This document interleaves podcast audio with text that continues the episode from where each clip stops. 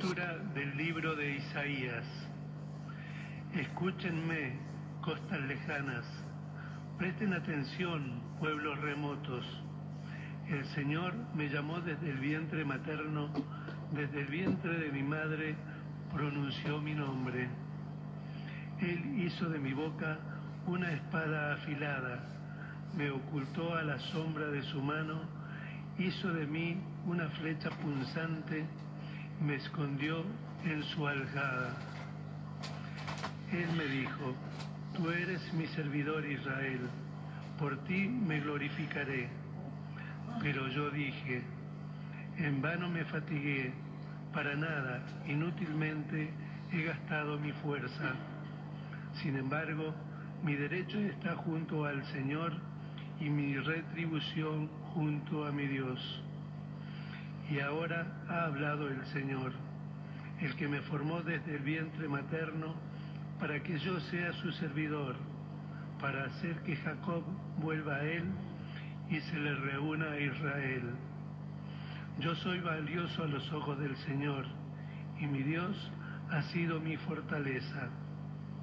Él dice, es demasiado poco que seas mi servidor para restaurar las tribus de Jacob y hacer volver a los sobrevivientes de Israel. Yo te destino a ser la luz de las naciones para que llegue mi salvación hasta los confines de la tierra. Palabra de Dios. Te doy gracias porque fui formado de manera tan admirable. Te doy gracias porque fui formado de manera tan admirable. Señor, tú me sondeas y me conoces. Tú sabes si me siento o me levanto. De lejos percibes lo que pienso. Te das cuenta si camino o si descanso. Y todos mis pasos te son familiares.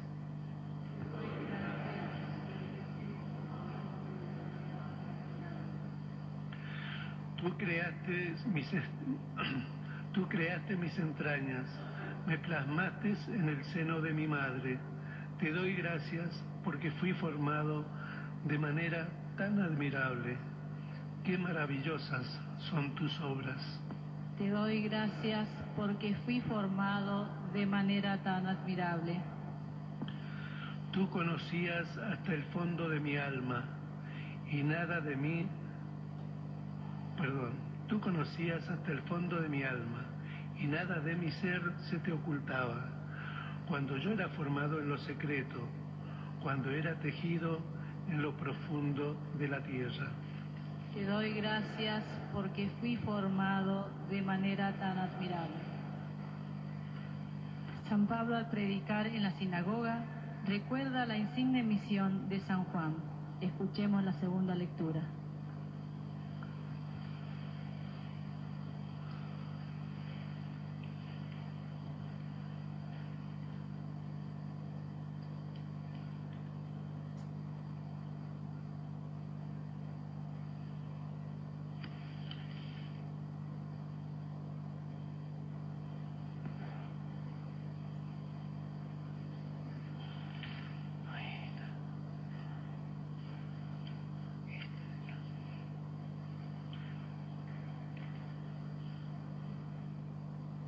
Lectura de los De los Apóstoles.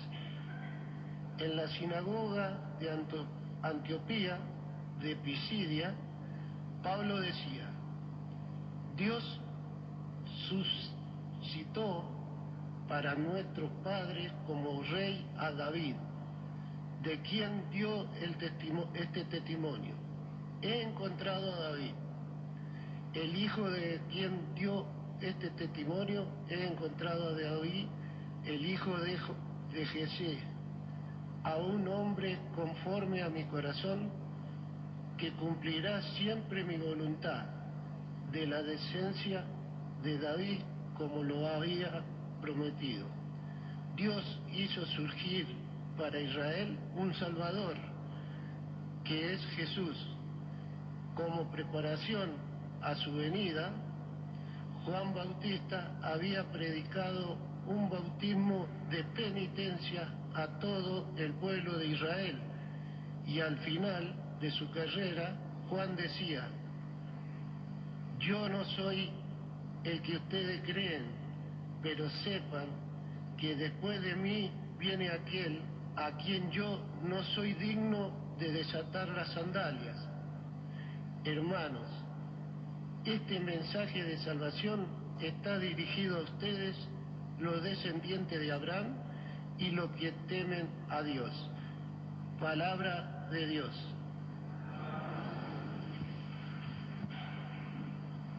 El Evangelio de hoy muestra la importancia del nombre de Juan. Él manifestaría la misericordia de Dios anunciando al Salvador. Escuchamos su proclamación.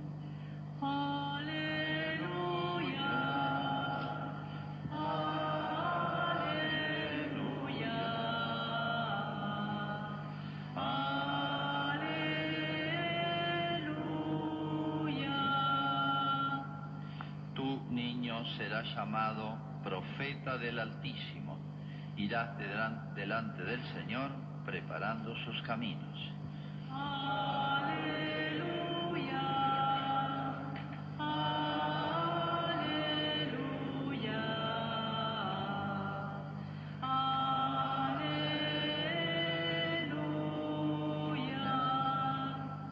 El Señor esté con ustedes. Evangelio de nuestro Señor Jesucristo según San Lucas. Cuando llegó el tiempo en que Isabel debía ser madre, dio a luz un hijo. Al enterarse sus vecinos y parientes de la gran misericordia con que Dios la había tratado, se alegraban con ella. A los ocho días se reunieron para circuncidar al niño y querían llamarlo Zacarías como su padre. Pero la madre dijo, no, debe llamarse Juan. Ellos le decían, no hay nadie en tu familia que lleve ese nombre. Entonces preguntaron por señas al padre qué nombre quería que le pusiera. Este pidió una pizarra y escribió su nombre Juan. Todos quedaron admirados. Y en ese mismo momento Zacarías recuperó el habla y comenzó a alabar a Dios. Este acontecimiento se produjo una gran impresión entre la gente de los alrededores y se lo comentaba en toda la región montañosa de Judea. Todos los que se enteraron guardaban este recuerdo en su corazón y se decían, ¿qué llegará a ser de este niño? Porque la mano del Señor estaba con él. El niño iba creciendo y se fortalecía en su espíritu y vivió en lugares desiertos hasta el día en que se manifestó a Israel. Es palabra del Señor.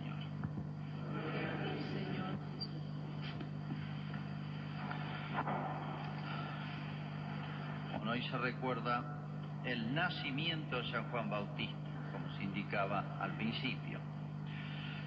Vamos a un poquito a aclarar y ubicarnos en esta fiesta ¿Por qué se celebra el nacimiento? Nosotros decimos, pero es normal, todos celebran el cumpleaños. No, pero hablando en términos, llamémosle religiosos, de los santos se celebra la muerte, porque es el día en que entran, ya, ya pasaron el examen, digamos, le dan el título, entran en el cielo. Por eso, desde la época de los apóstoles prácticamente, el día de la muerte de los mártires o de los que habían vivido muy en cercanía a la imitación de Cristo se lo llamaba el día del nacimiento, porque el día en que nacían a la eternidad. Es el verdadero nacimiento, porque no hay muerte, en el cielo ya no hay muerte, es vida eterna. Este nacimiento en la tierra es pasajero, dura un poquito nomás, ¿eh? todos sabemos que vamos a morir aquel es el verdadero nacimiento a la eternidad. Por eso, hablando en términos reales, eh, profundamente reales, la Iglesia celebra la muerte de los santos. Eh. No así la muerte de los que se han portado mal, porque es el comienzo de su muerte eterna. El infierno es la muerte eterna. El cielo es la vida eterna. Bien, esa es antiquísima costumbre. ¿Eh? Siempre cuando uno dice cuál es el día del santo, recuerden que es el día de su muerte.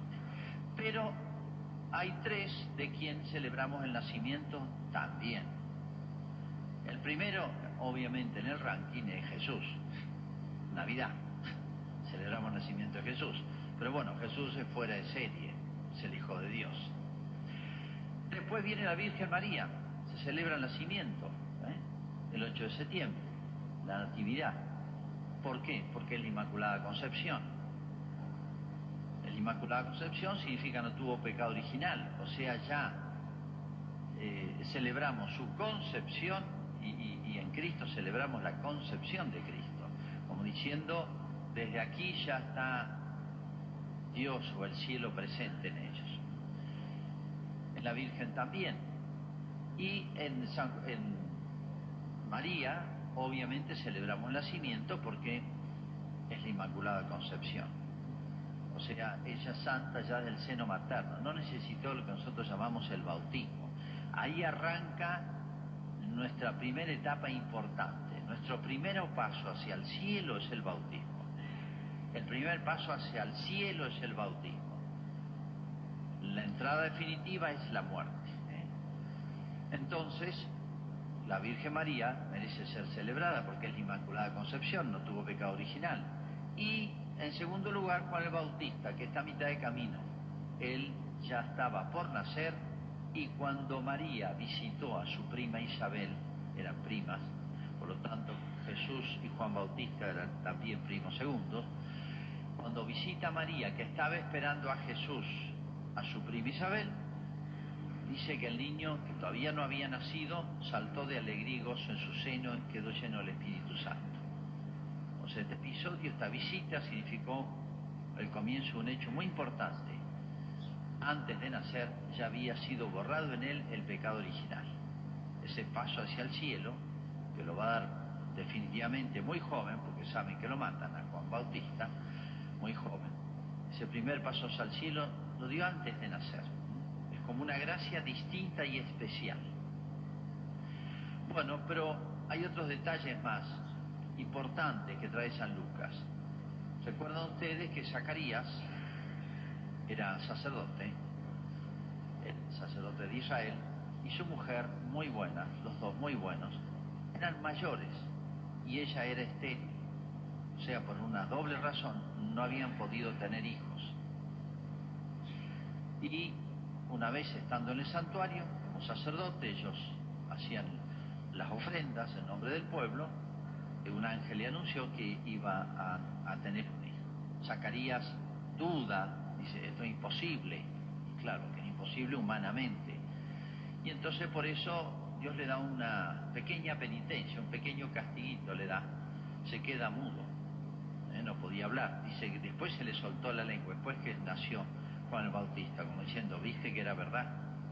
Bueno, se quedó mudo hasta entonces. Y bueno, cuando visita a María, que lleva en su seno a Jesús, no ha nacido todavía, ha sido una fiesta y una, una gracia especialísima para toda la familia, para toda la familia. Y fue ahí donde María pronunció el texto más largo que le conocemos, que es lo se llama el Magnificat, ese cántico de, de alegría, de alabanza a Dios, mi alma canta la grandeza del Señor, se alegra mi espíritu en Dios, mi Salvador, etcétera. Cuando vio la Virgen tantas gracias que se iban esparramando por todos lados, ella dice, la pucha, esto es algo muy grande, lo que estoy viendo, lo que está pasando acá. Bueno, vamos a ver un poquito, este es el hecho. ¿Quién iba a ser San Juan el Bautista? El último y más grande de los profetas. Por eso recibió gracias tan especiales, iba a tener una vida muy dura y le iban a cortar la cabeza, como ustedes saben. Herodes hizo una fiesta y le ofreció a, a una hijastra que tenía, le ofreció, si bailaba o, o, porque bailó muy bien, le ofreció lo que pidiera, y le pidió la cabeza a San Juan Bautista. ¿Por qué pidió esto? Porque le tenía fobia. Herodes le tenía algún aprecio, pero la mamá y la hija le tenían fobia Herodes espantosa porque no era su mujer, era la mujer del hermano, se le había robado. Era, y además era primo de era prima, o sea, había una doble falta ahí. Y, y Juan el Bautista le decían, estás escandalizando, esto está mal lo que estás haciendo. Herodes no le importó mucho, pero a la mujer y a la hija sí, y le pidieron la cabeza a Juan Bautista, en medio de la fiesta se la trajeron. Ese fue el final de Juan Bautista, por decir la verdad. Bueno, vamos a hacer una pequeña reflexión sobre algunos de estos aspectos. Primero, una mirada a Zacarías y su mujer. Eran dos personas muy buenas. La escritura los llama justos. Cuando la escritura, la Biblia, habla de, de una persona justa, es como si hoy dijéramos santa. Hay que traducirlo en realidad así. Justa delante de Dios. ¿eh? No es la justicia delante de los hombres, es la más alta justicia. Dicen que eran los dos buenos. Pero fíjense, ambos eran ancianos y ella era estéril. Zacarías e Isabel, por más que ellos eran muy buenos, representan, figuran, son como un símbolo de Israel. Acá hay un tema muy largo, muy importante y muy espinoso, que es la historia de Israel.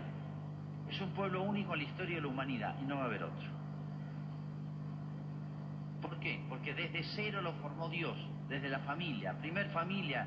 Nosotros no conocemos la primera familia que fundó Francia, ni Australia, ni Brasil, ni la Argentina. Pero Israel conocemos la primera familia. Abraham y su esposa Sara y su familia. Y Dios le dijo, voy a ser un gran pueblo, te voy a dar una tierra, te voy a dar una ascendencia, como las estrellas del cielo y las arenas del mar. 1850 años antes de Cristo arrancó la historia de Israel y fue guiada y protegida de una manera única. Dice la Escritura, ningún pueblo trató así ni le dio a conocer su voluntad. Fue un pueblo elegido por Dios, el pueblo elegido. Por eso lo cuidó, lo protegió, lo mimó Dios, se puede decir. A ningún otro pueblo trató así en la historia, ni va a repetirse, porque era el pueblo que Dios preparó para que diera de su propia sangre, carne, raza a, a, Jesús. Ahora este pueblo fue infiel. Este pueblo fue infiel a Dios. No hace falta que lo demuestre. Lo condenaron a Cristo, no lo reconocieron y lo condenaron a Cristo. Y un pequeño grupito fue fiel. Por eso el pueblo de Israel hasta el fin del mundo va a ser un pueblo misterioso llevan un resentimiento adentro. Esto no es ser antisemita, les aviso. Es una historia real. Llevan un resentimiento adentro y no lo pueden superar. Y dice San Pablo que este pueblo, a pesar que no han tenido tierra hasta el año 48, han estado casi 1900 años sin tierra, sin territorio. Estaban desparramados por el mundo. Han mantenido su identidad. Y se destacan en la economía, en los cargos políticos, en las ciencias. Los judíos se destacan. Es como si mantuvieran una fuerza de la raza.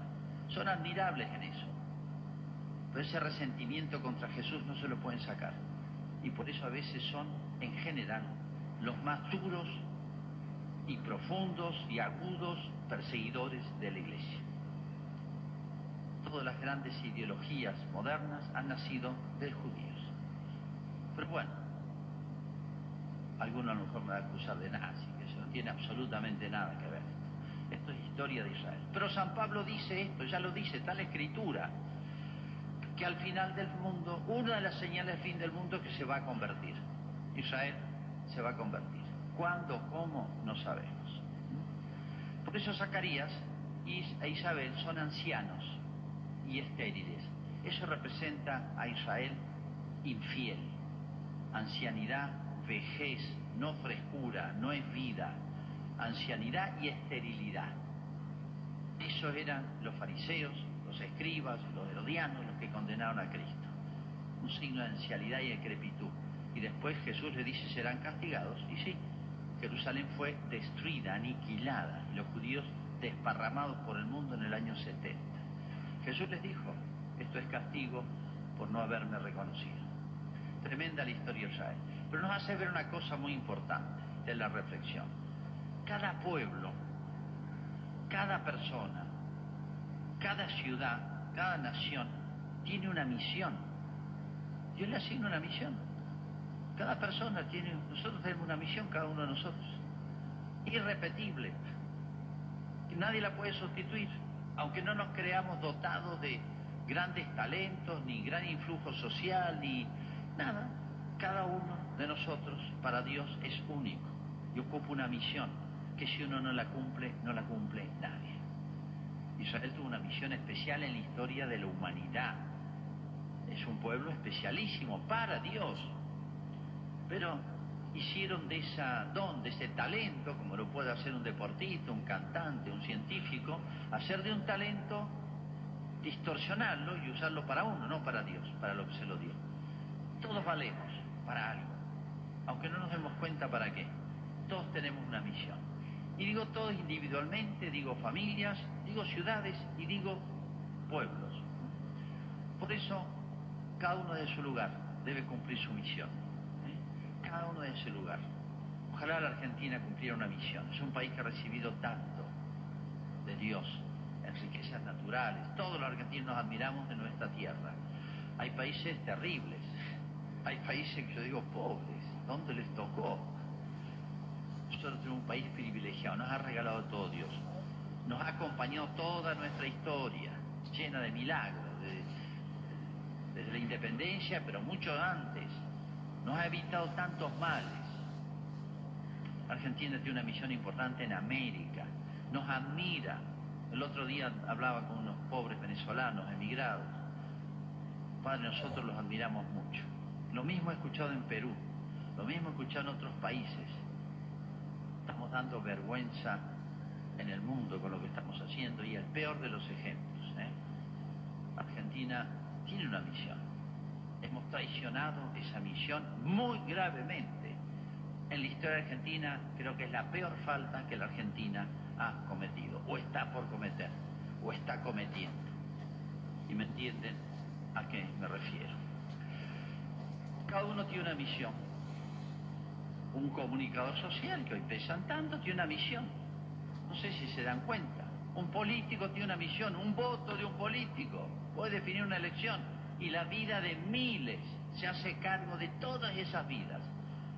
Repito, cada uno de los que votaron mal se hace cargo de miles de homicidios ante Dios. Porque tiene una misión muy importante, cúmplala como la tiene un padre de familia, una madre, un docente, un sacerdote, el Papa. Todos tenemos una misión. Pero vamos a rendir cuenta de esa misión. Israel se apoderó de ese don de Dios y lo quiso usar para ser una potencia mundial, eso esperaba. Y Jesús lo defraudó. Y sí, sí, lo defraudó Jesús. Pero los equivocados eran ellos, no Jesús. Tremendo dice la, dice la Sagrada Escritura. Tremenda responsabilidad tienen ante Dios los que rigieron las naciones. Pero esto vale para todos, vale para mí, vale para el papá, para la mamá, para el hijo, en la medida en que uno vaya tomando conciencia. Todos somos importantes para Dios, todos tenemos una misión. Si eh, Zacarías e Isabel, que son la ancianidad y la esterilidad, representan en Israel que le dio espaldas a Dios. Y entonces uno envejece, muere, no es la vida, es la muerte eso. Es la esterilidad, no es la fecundidad.